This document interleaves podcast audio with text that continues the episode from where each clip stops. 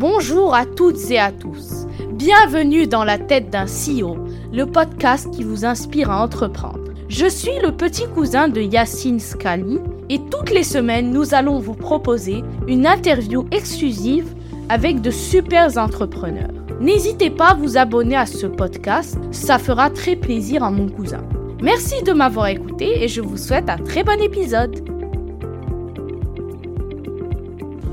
Ce podcast vous est présenté aujourd'hui avec notre partenaire Why We Are Innovation by BNP Paribas. Why c'est le dispositif d'accompagnement des startups de BNP Paribas, mais c'est bien plus qu'un accompagnement financier. Concrètement, ils offrent un accès à un réseau de partenaires de qualité, ils mettent à disposition des ressources comme des bureaux, tout un écosystème et des experts qui vous accompagnent dans la création et la croissance de votre startup. Si vous souhaitez bénéficier de leur accompagnement, ça se passe en bio, je vous ai mis le lien pour rejoindre leur programme. Encore merci à Why de nous permettre de réaliser cette interview qui, je l'espère, vous inspirera. Bonne écoute à tous. T'aurais réussi à monter le galion sans euh, tous ces hommes avec qui tu l'as monté? Tu me la poses ta question finalement. Euh... je te l'ai pas, je te l'ai pas du tout introduite quoi là. Non. bon spoiler, j'ai quand même demandé avant, est-ce qu'on peut parler de la condition de la femme dans l'entrepreneuriat? Tu m'avais pas l'air de la plus Non, mais, euh, parce que je sais pourquoi tu demandes ça, parce qu'on dit tout le temps, ah, est-ce que tu demandes aux hommes et on en a marre de parler de ça, etc. Enfin, Mm. Moi, ça me dérange pas du tout parce que euh, il y a encore tellement de chemin que je suis ravie d'en parler. C'est Euh, une question que j'aimerais poser par exemple demain à, à un Willy ou à Jean-Baptiste, lui dire mais tu vois, est-ce qu'il y a déjà eu un call où, t'as- où c'est Agathe qui l'a fait et elle est revenue vers toi en te disant en face il me prend pas au sérieux parce que je suis une meuf. Et là, et tu vois, je trouve que c'est encore plus choquant quand c'est un homme qui le capte de son associé. Tu vois, qui est une femme et tu vois ce non, que veux mais euh, en fait, rien que ça, enfin, en fait, ça, enfin, je vais pas avoir JB ou Willy pour leur dire ça, tu vois. Non, Et- mais j'imagine bien après vous débriefer ou bon, non Non, mais parce qu'en fait, moi, j'arrive pas à ressentir euh, que c'est parce que je suis une femme. Est-ce que t'as mis des œillères là-dessus alors? Non, mais en fait, euh, clairement, il faut parler plus fort, euh, etc. Mais en fait, je me dis, est-ce que c'est parce que j'ai pas été euh, assez maligne? Je me suis jamais vraiment dit que c'était parce que j'étais une femme. Mhm. Après, moi, tu me regardes, je suis blonde, j'ai les yeux bleus.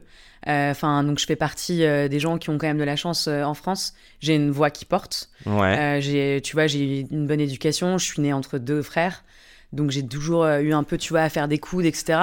Et, et, et, donc en fait, pour moi, c'est, c'est, je dis pas que ça n'a pas été dur, mais je pense que c'est, c'est plus facile, tu vois.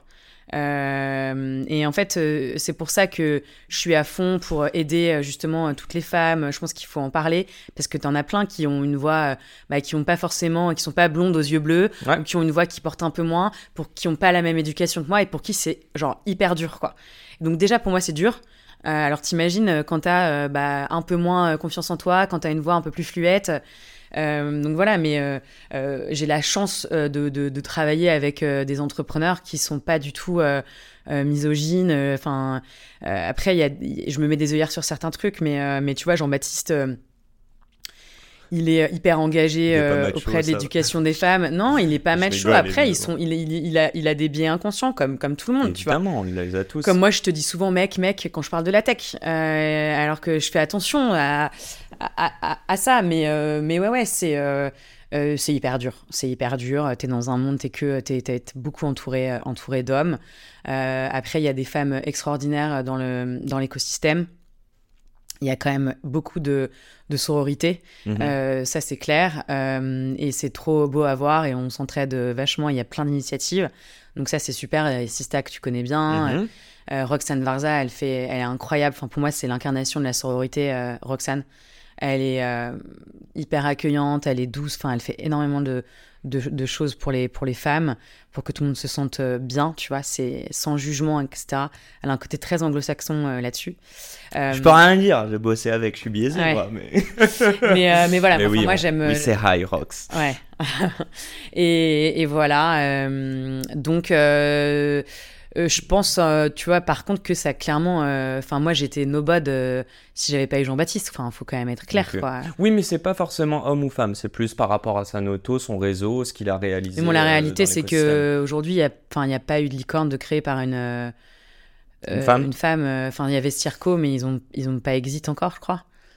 Je, je saurais pas te dire, mais non. Euh, Bah, déjà, il y avait quand- dans le- Circo, il y avait Circo, il y a Mathilde de, de, de Front Ah oui. euh, au- Mais US. donc en fait, de fait, euh, si j'avais envie d'être visible, il fallait que je le fasse avec un homme, tu vois. Ouais. Mais tu l'as, tu l'as conscientisé ça? Ou pas forcément?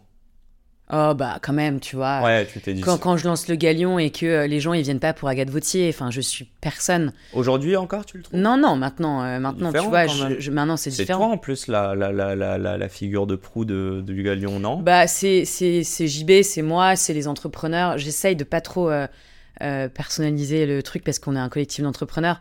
Mais oui, tu vois, les gens s'intéressent parce qu'en plus je suis une femme, je suis dans la tech.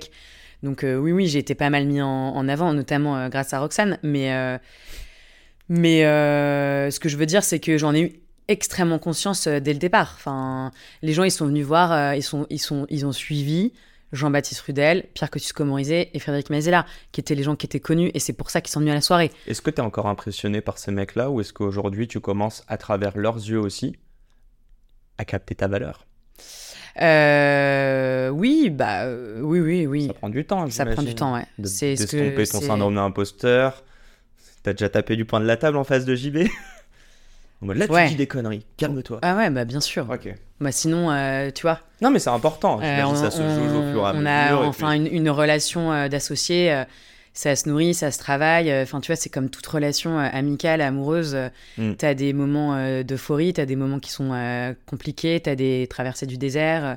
Et donc, forcément, ça fait 9 ans qu'on travaille ensemble. euh, ouais, il y a eu des, y a eu des, des up and down.